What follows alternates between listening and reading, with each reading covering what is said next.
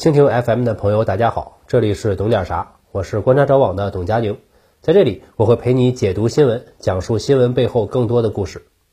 前段时间，在我国外交部新闻发布会上，发言人提到了一个机构——美国陆军德特里克堡生物实验室，还说如果美方尊重事实，就开放德堡基地，请世卫专家开展新冠溯源调查。这段外交部的发言并非无的放矢。德宝基地不仅有黑历史，而且近期还有事故，泄露案件频发，快成筛子了。因此，推特上出现过一种说法：新冠病毒来自德宝，是人工合成的。研究员爆料还遭到了追杀，但这个证明是阴谋论。科学家们公开发声，新冠病毒来自于大自然。另一个可能性是泄露，我们现在也无法排除，因为线索还是很多的，比如德宝基地周边小镇的不明瘟疫。员工大规模疏散隔离，污水排放系统缺陷，以及2019年美国流行的电子烟肺炎都非常可疑。想要彻底洗白，最好开放基地，让世卫组织进驻调查。为什么德保基地又引起了关注呢？因为美国历史上做过的坏事太多了，细菌战、人体实验无所不用其极，参与的部门与机构也非常多，有军方，有中情局。如果要给美国起一个称号的话，可以叫它“新世纪反人类战士”。今天的懂点啥，我们就来讲一讲美国是怎么成为新世纪反人类战士的。我们都知道日本臭名昭著的七三幺部队，德宝基地恰恰就和七三幺部队有关系。据美军揭秘的档案显示，二战之后，以其领导者石井四郎为首，一批研究人员用细菌战研究成果换取了美国的保护。逃脱了远东军事法庭的审判，这相当于是用技术换生存了。有手艺的人饿不死，不过也只有美国人想得出这种方式。这些战犯在美国继续反人类研究，在德堡生产了大量生化武器。还有些人回到了日本，开办医药公司，大赚特赚，当起了人上人。战犯们还培养了后人，这些医生和研究者都是企业骨干，但很明显。他们没有道德伦理的概念，对病人的蔑视和玩忽职守时有发生。日本有一个医药公司叫绿十字，是七三幺骨干成员创建的。他们为追求利润，使用未消毒的血液输血，导致被输血者感染艾滋，甚至官商勾结，屡禁不止。从一九八零年代到两千年，至少五千人因此而死。当年七三幺部队留下的资料，美军评价很高。一九四七年，美国国务院针对此事专门批文，这些资料的研究价值远超追究石井等人的战犯行为，所产生的价值对美国国家安全极为重要。受害者的鲜血、生命的尊严就这样被美国冰冷的算计，最后无情的利用。早在二战之前，美国就有过人体实验，影响恶劣，但是范围都不大。美国一看人体实验让日本给超过去了，非常不服气。是不是别人不发火的话，就当别人是傻子呀？是这样的吗？我一直都尊重比赛的规则，我真的生气了。旁边还有人劝呢，没事没事你赢了。啊，美国说我不接受。于是二战后，美国开始明目张胆的搞人体实验，有自愿的，但是被实验者是被骗来的，更多的是非自愿的，监狱也参与了进来。只要犯人甘愿成为实验样本，就能够减刑，甚至获得物质报酬。但是生物武器渐渐不流行了，大部分国家签署了条约，承诺不首先使用。另一方面，作为战略武器，它的威力不如核武器，尤其是核武小型化以后，投放能力和杀伤力都大大高于生物武器。出现在电影里的病毒武器神乎其神，能对目标人种定向打击。实际上，人类科技远未到那一步。所以，德宝基地不再拘泥于研发生化武器，开始扩充其他业务。我先来讲一个笑话：一名年轻人赴美留学，入海关时，工作人员问：“你是为什么来美国？”留学生说：“我想学美国的洗脑手段。”海关人员愤怒地反驳：“我们是自由民主的国家，是不会给民众洗脑的。”对对对，我要学的就是这个。荒谬的是，这个笑话是真的。上世纪五十年代开始。中央情报局联合其他情报部门开展了思想研究和控制计划，许多民众在不知情的情况下沦为计划的牺牲品。CIA 热衷研究吐真剂，就是让人实话实说的药剂。最早用的是各类麻醉药物，比如说大麻，还有一些致幻剂，但效果很一般，也不稳定。后来有两件事情刺激到了 CIA，让他们魔障了。其一是匈牙利的一位主教叫明增帝，一九四八年，匈牙利政府指控他反对世俗化，并意图颠覆匈牙利人民政权。明增帝遭到逮捕，判决无期徒刑。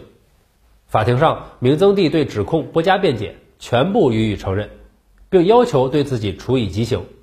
CIA 震惊了，这必然是苏联的洗脑术。苏联有，那我们也要有，而且要加大力度。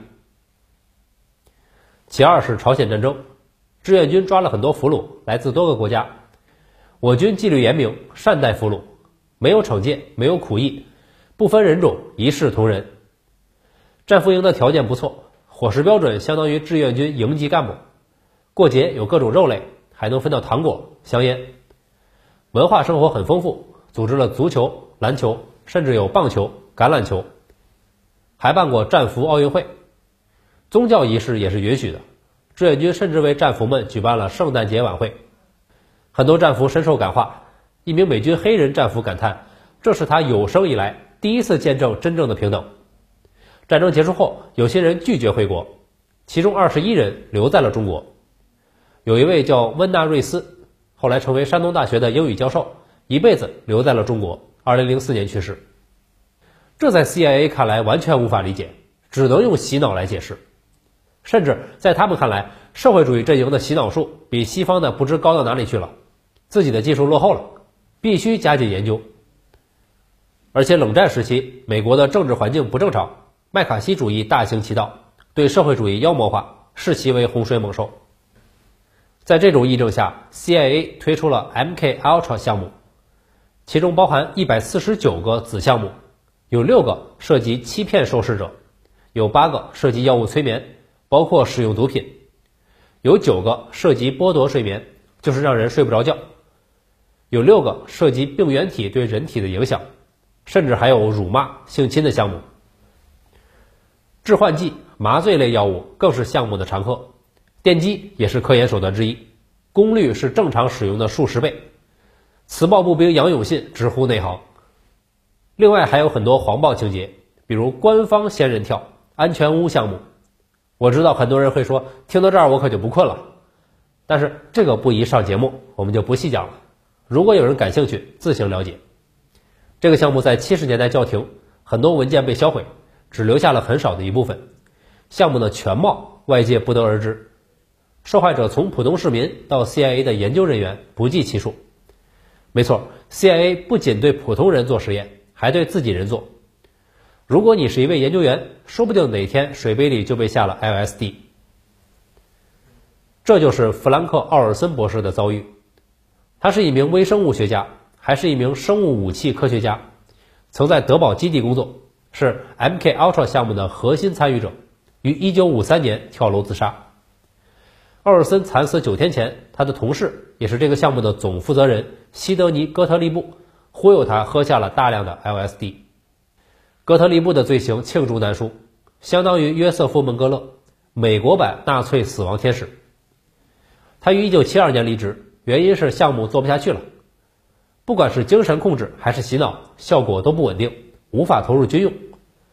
东窗事发后，一九七七年，哥特利布因奥尔森一案被告上法庭，最后美国政府花钱平事儿，给了奥尔森家人七十五万美元，双方庭外和解。二战时期，日本的细菌战和德国的人体实验往往是对外的，美国狠起来，自己人都害，自己制、自己造、自己用。一九九零年代。美国化武实验资料揭秘，二战期间共有约六万名士兵作为实验样本，秘密参与了芥子气实验。在某些极端实验中，士兵被要求脱光衣服，只戴防毒面具，暴露在芥子气中，以测试化武对人体的伤害。而且实验室里也有种族歧视，美军对不同人种的毒气耐性很感兴趣，于是安排了不同族裔作为白人的对照组。芥子气是一种糜烂性毒气，皮肤染毒后会出现红斑、水肿乃至糜烂、坏死，而且伤口愈合缓慢，容易二次感染。芥子气至今没有解药，中毒者容易致残，一辈子忍受折磨。一战时，希特勒就在战场中中毒，导致失明，不过后来恢复了。在电影《帝国的毁灭》中，我们经常可以看到元首的颤抖，有人猜测这是当年芥子气的后遗症。美军中约有四千人参与了极端实验，绝大多数致伤致残。美国政府的补偿姗姗来迟，而且落实不到位，更何况时过境迁，很多受害者都去世了，还活着的也九十多岁了。美国政府从没有被追责，倒也不是不能理解，前朝的剑不斩金朝的官，不负责任人制度的优点。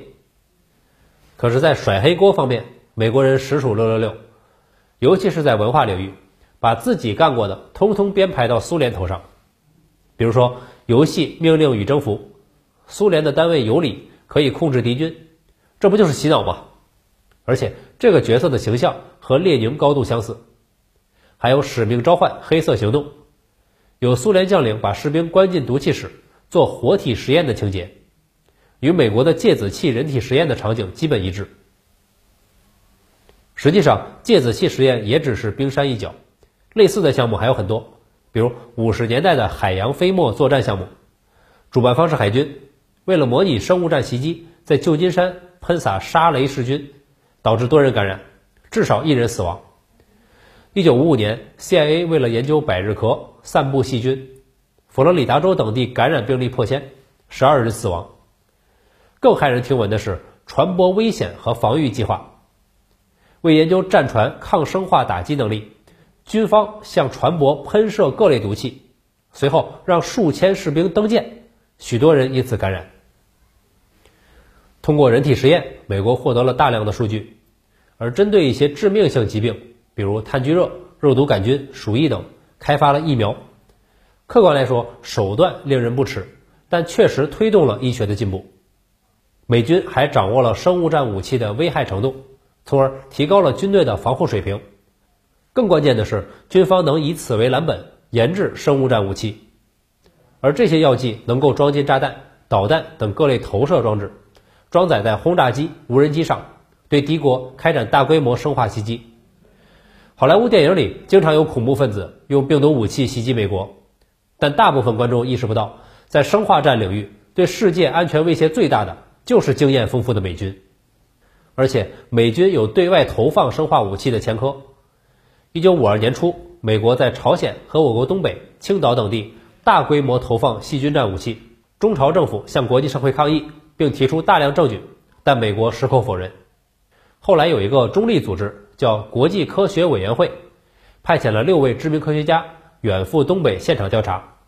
他们来自不同的国家，英、法、意、苏、瑞典、巴西，在医学、生物学、昆虫学等领域造诣颇深。经调查，美军使用的飞机投掷了带菌动植物，比如老鼠、各类昆虫、树叶、羽毛等等。而且不仅有针对人的病菌，还有针对农作物和家畜的。朝鲜因而爆发过数场鼠疫和霍乱，在我国东北还出现过炭疽。随后，委员会写出了报告书，由于封面是黑色的，也被称为“黑皮书”。除了黑皮书，还有四名被俘飞行员的证词，但美国政府死鸭子嘴硬，就是不承认。由于深受冷战氛围影响，西方一直不愿意直面相关问题，直到八十年代才开始调查。后来，英美两国的学者撰写了很多文章和书籍。比如历史上被隐瞒的一章、生物战辩解、朝鲜战争案例、死亡工厂等等，揭露了美军的反人类暴行。有一点必须要说，据《纽约时报》报道，美军将领李奇微曾邀731余孽秘密赴朝，石井四郎位列其中。他们很可能参与到了对中朝的生物战，所以美国高层一直就很肮脏，天天与魔鬼同流合污。不愧是北美反人类匪帮，除了生物武器，美军使用化学武器的黑历史也不少。最具代表性的是越战的橙剂。橙剂是一种落叶剂，美军在越南深陷游击战困局，其中一个原因就是丛林植被茂密，地形复杂。越共精通隐蔽，还出了不少梗，比如草丛在讲越南话，还有从下图找出隐藏的越共。于是美军想了个招，消灭不了人，我还消灭不了树吗？但雨林太潮湿，放火烧山效率太差，必须用化学手段。从1961年起到越战结束，美军在越南、缅甸和老挝上空投下了超过7500万升的落叶剂，有200到480万的村民接触到了这些物质。而且美军做事做绝，除了森林，他们还往农田里撒，逼大批农民放弃土地，离开农村，等于是变相的坚壁清野。落叶剂含有二恶英化合物，剧毒而且致癌。先说一下，二恶英是一类化合物的统称，它们有的有毒，有的没毒，即便是有毒，也不会迅速致死。落叶剂中的二恶英属于一类致癌物，很难降解。容易在生物体内聚集。有研究人员发现，越战老兵深受其害，患睾丸癌的概率是非参战人员的两倍，他们的妻子流产概率也是正常人的两倍。二零零三年，越战已经结束二十多年了，研究人员去越南做了个调查，仍能在动物体内发现二恶英，那些当地人经常使用的鸡、鸭、鱼也有沾染。美国在九十年代推出过补偿法案。给老兵付了一笔钱，但是对越南人就是管杀不管埋。直到二零一四年才提出了一个赔偿方案，总计两千一百万美元，用以赔偿那些重度残疾人。至于患癌、流产，即便补偿也补偿不过来，何况也没想补偿。美国作为一个年轻的国家，在科学技术应用以及研发上往往过于激进，缺少道德伦理观。科学只是一种手段。目的是造福人类，而美国却往往将人当成手段，甚至作为祭品，以求技术进步，本末倒置，草菅人命，只会惹得天怒人怨。所以，美利坚不要问丧钟为谁而鸣，它为你而鸣。